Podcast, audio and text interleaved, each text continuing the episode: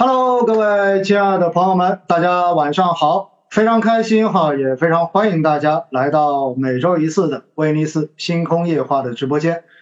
今天是第一百期的直播，所以呢有一点点不一样哈。正像我今天在预告中间所说的一样，星空夜话呢似乎一直在变，但是呢，呃，保持着这份初心一直都没有变。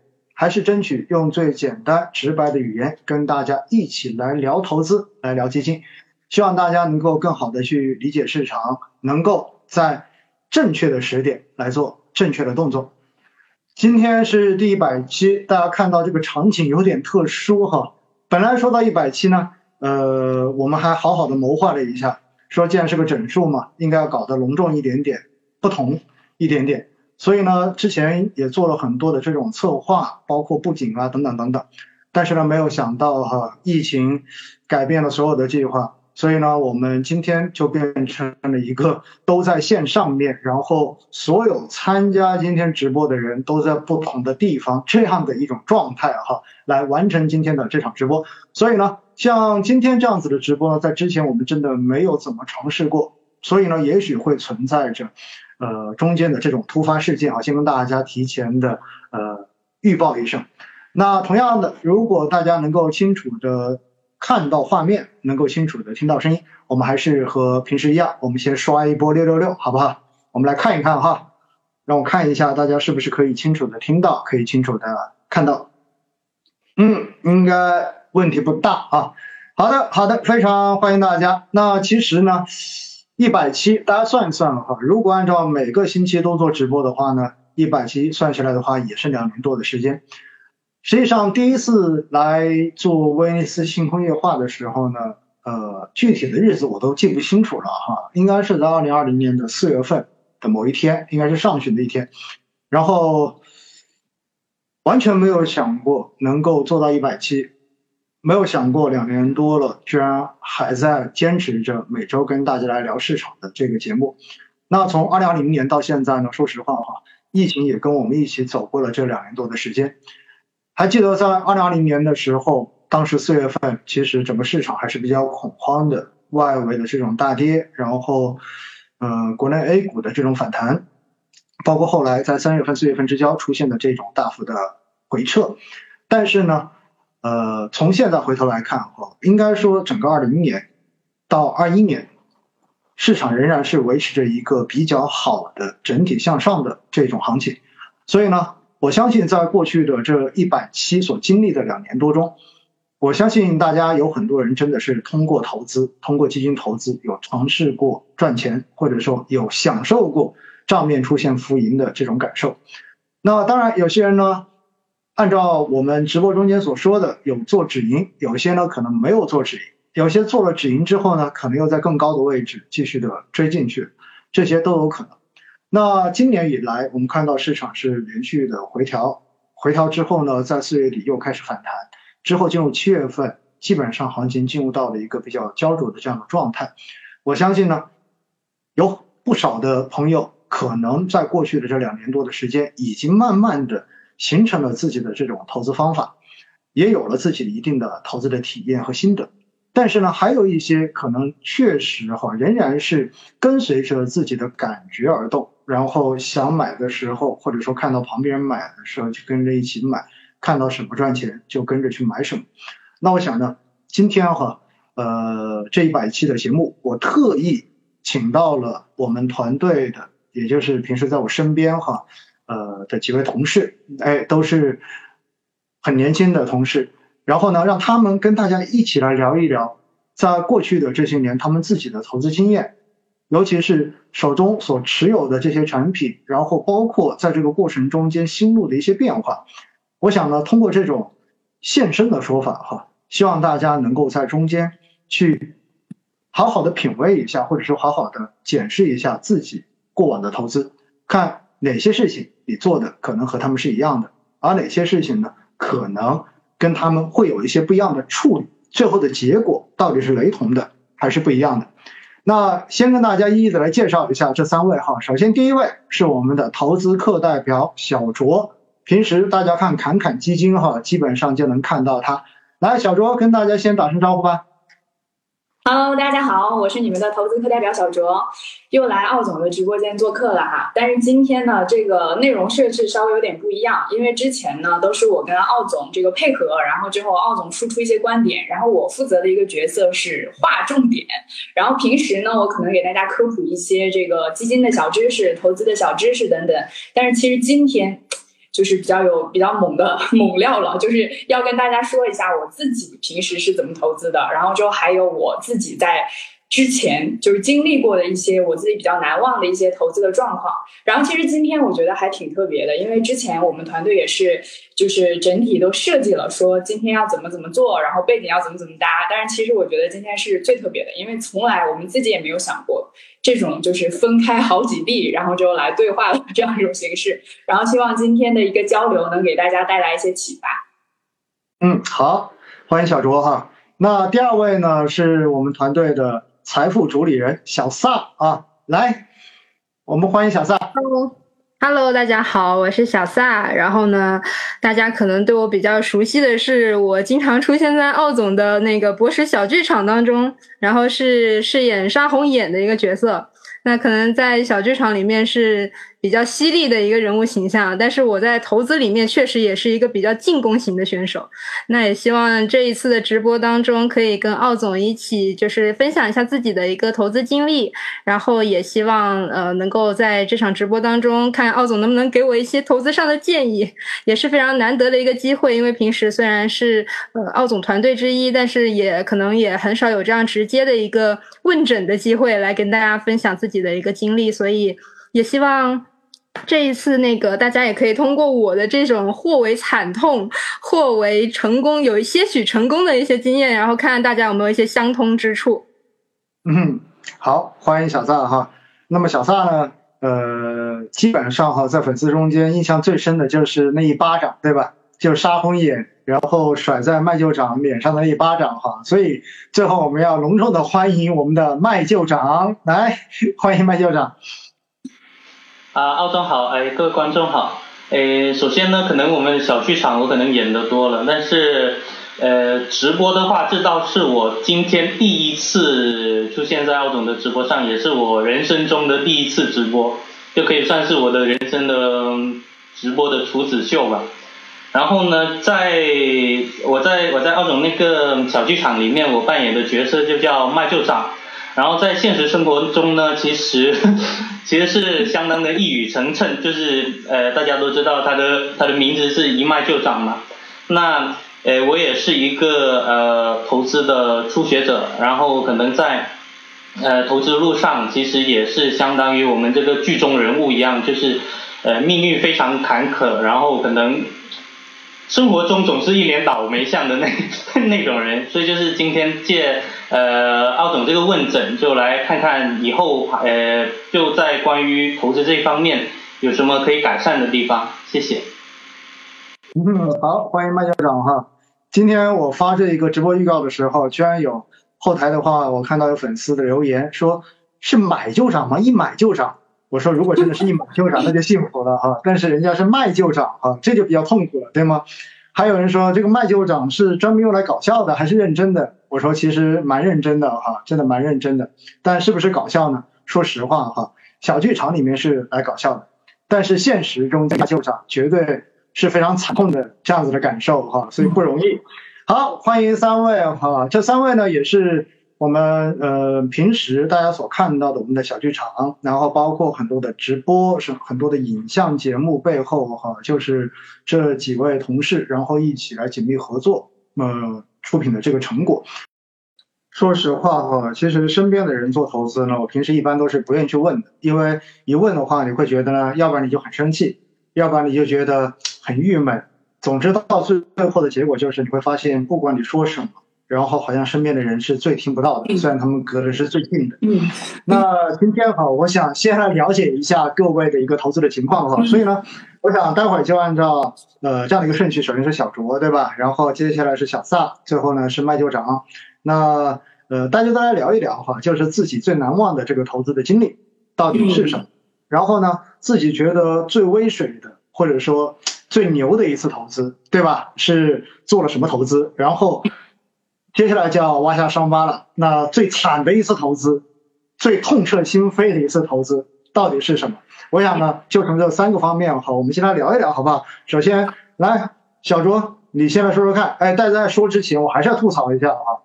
然后刚才我说到了一百期，我才有一点资源可以抽奖。然后小卓你说不是的，但现实就是这样子的呀。到了一百期，我才有这个机会。而且更重要的是，刚才我听你介绍了一下这四轮抽奖，发现也没我什么事儿呀。你们仨抽完之后，第四个又轮到你了呀。哎，所以算了哈，我觉得我就是没有抽奖的命。所以大家放心一点哈，我就帮大家监督。然后后面的这个抽奖的一个公平性，放心啊，绝对没有暗箱操作。有暗箱操作的话，大家可以直接给我留言哈，然后我来负责打奖，好不好？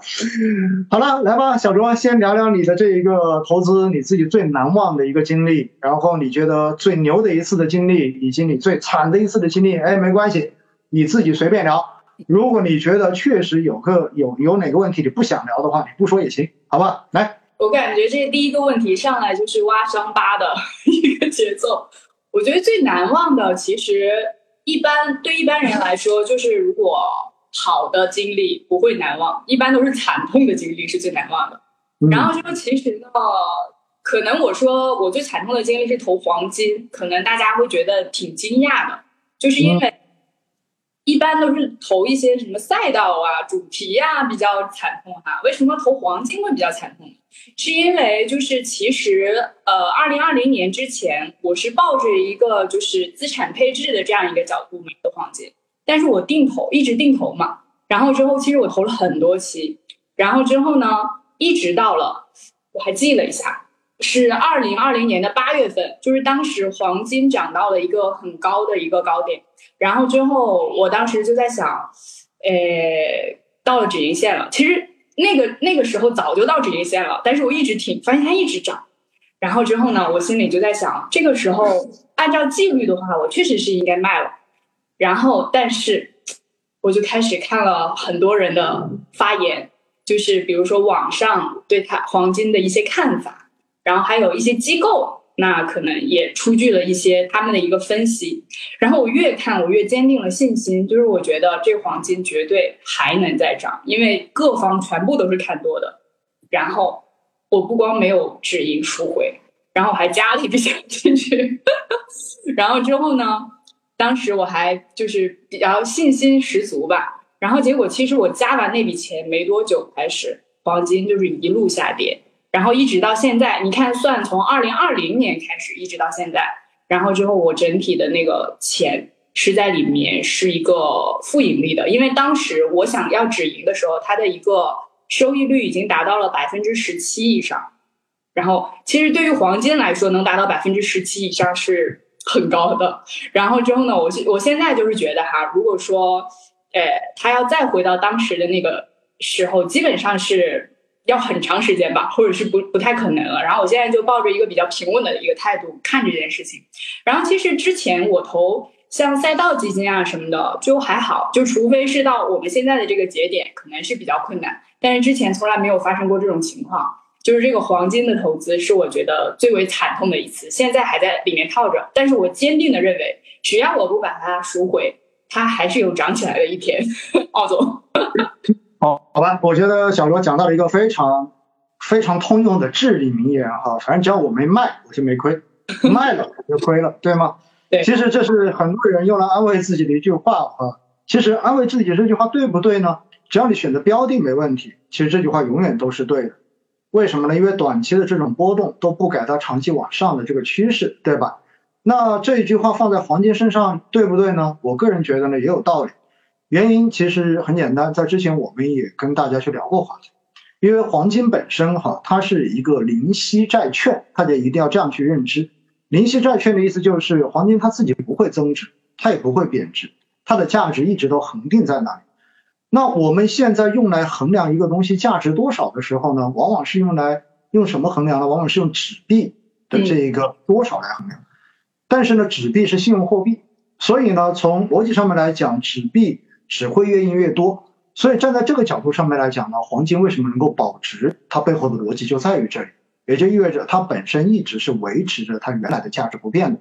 嗯如果你的货币贬值厉害，那自然体现出来的结果就是黄金的价格往上涨；如果你的货币在升值，那么你就看到是黄金的价格在往下跌。嗯而且呢，我们知道哈，国际的金价是用美元来计价的，所以你会平时就看到一个东西，如果美元贬值的话，哎，黄金就涨得不错；而美元升值的话，黄金的表现可能就真的不怎么好。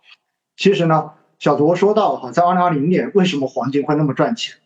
其实背后的当时的这个市场逻辑也非常的清楚。首先，第一是因为疫情的这个影响，然后给全球的经济带来了很多负面的这种影响。所以到最后呢，就推升着避险情绪的这一种提升，因此黄金的价格就在往上推。嗯同时，更重要的是，从二零二零年疫情发生之后，以美联储为代表的西方国家其实是呃，用一句话，用一句形容叫做开着直升机撒钱，对吧？就是拼命的在放水。所以呢，当货币拼命放水，你的利率在下降，所以的话，你的货币在贬值，那黄金的价格自然就会往上一直在推。所以这是当时整个黄金价格为什么涨的一个背后的逻辑。嗯，那当时确实啊，一看过来之后，所有的预测，对吗？全是正面的呀。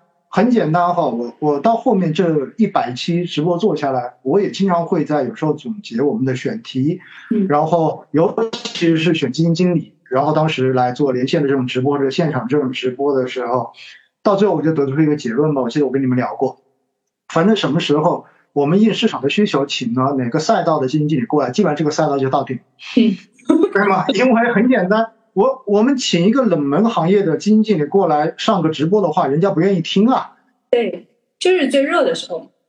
对呀、你只有最热的时候，比如说哇，大家都很关心军工的时候，那么这个时候军工基金经理请他过来讲的话，大家才觉得哇，我就是想听军工，对吧？嗯，为什么呢？因为有太多的人觉得没有赚到这波钱，所以看到还这么赚钱，是不是我可以追一下？这个时候可能我们就请了军工。那可能新能源特别好的时候，哎，我们这个时候可能邀请过来的，你会发现市场上面呼声最高的就是新能源的基金经理。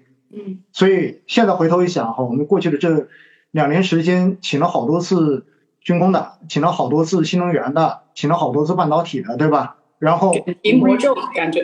哎，无无一例外哈，到最后你会发现，真的就是讲了没多久，你发现这个行业基本上就就就差不多了，就是这么一个就是这么一个情形。嗯所以呢，呃，其实我觉得小卓之所以会受到这种影响很正常，因为我们在那段时间也很多次请了黄金的基金经理来做直播嘛，对吧？所以听多了之后，你会发现，哎，果然越听越有信心。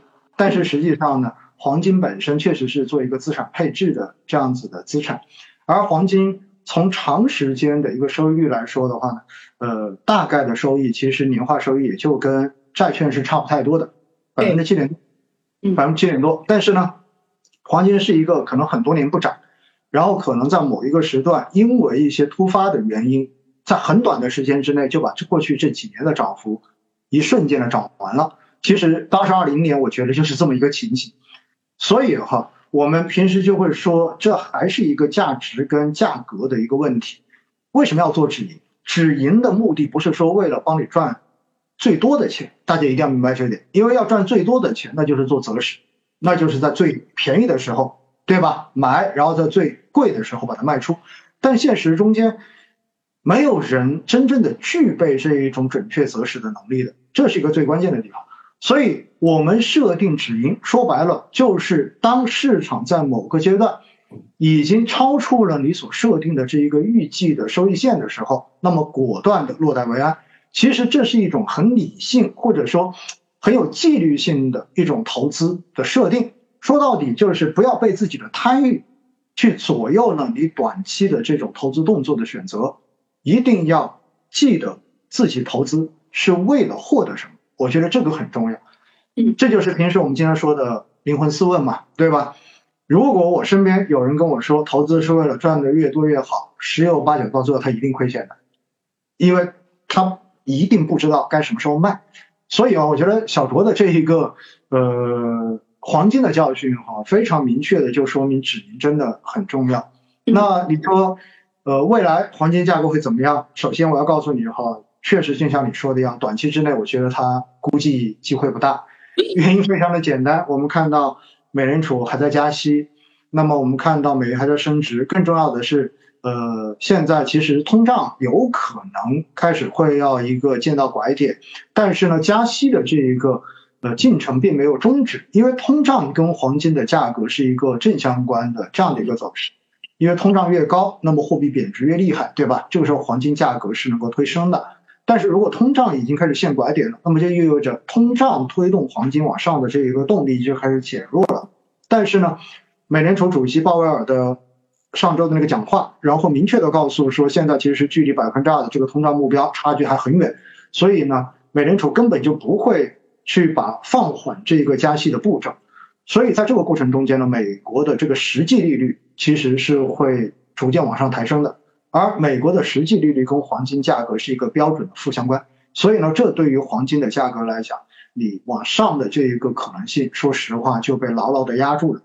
当然，你回过头来呢，从另外一个方面，你也会觉得黄金它肯定跌不下去了。为什么呢？因为美国如此激进的加息，欧洲现在有有这种消息说，欧洲有可能在。这个月也会开始加七十五个 BP，那么这就意味着大家对于未来经济的这一种衰退会有了更强的预期，而经济一衰退，哎，这个时候大家觉得什么要避险，要安全一点，所以这个时候呢，黄金又可能会有足够的买盘来支撑它，所以呢，我觉得黄金可能真正真正的哈就会变成你资产配置中间长期持有的一个部分了哈，我觉得大概率应该是这样子。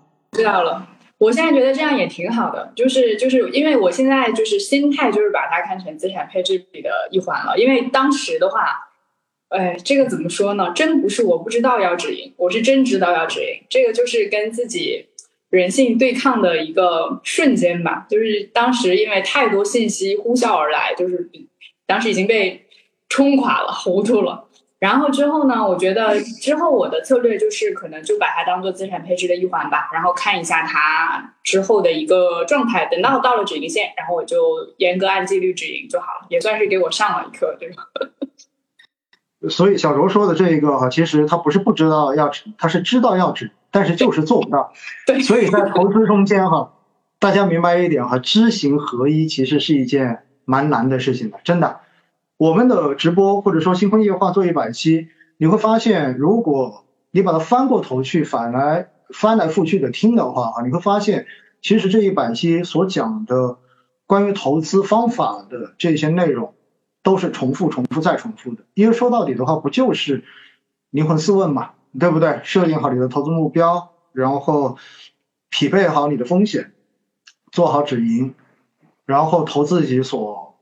知道的买自己所相信的，其实就够了。嗯，但是现实中间你会发现，换成不同的时点，人会有不同的心境，身边会有不同的声音，到最后你会发现，同一个动作，也许在不同的时点，你的心态是完全不一样的。比如说像小卓一样，在二零二零年该止盈的时候，你会觉得止盈太可惜了。因为觉得后面还能赚更多的钱，嗯，但是时至今日，如果再给你一次到止盈性的机会，你可能会觉得哇，好不容易过了两年多、三年多，终于又可以止盈了，赶紧卖掉，对吧？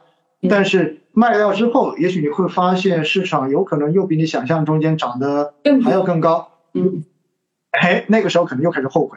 所以我们就说哈，投资其实跟人性对抗是一件非常难的事情，但是呢，真正投资要获胜，你就得跟自己的人性做对抗。我觉得这是最关键。实际上，今天的这一个直播预告的后面，我会发现有很多的粉丝留言说：“水姐现在到底怎么样？”因为我我在说我们在变化嘛。因为之前我说幕后的工作人员最开始是毛哥，对吧？大甜甜。然后呢，后来他们就说：“哎，怎么怎么呃，现在不是他们的？因为第一的话，部门有换啊，就是有我们有有换个部门，所以的话呢，就是大家负责的工作不一样了。然后第二块呢，水姐呢，水姐并没并没有负责过我们的幕后，她只是我们部门的同事而已。”那，呃，自从我们在二零二零年七月份那次连线直播，然后当众揭了一下伤疤之后，哈，之后水姐见了我之后，再也不跟我谈投资的事情，所以我现在也不知道她到底还有没有持仓哈，但是我觉得她可能远离市场，对她来说也许会是一个更好的选择，好不好？好吧，这是小罗这一块聊到的，就是印象最深的，对吧？就是黄金。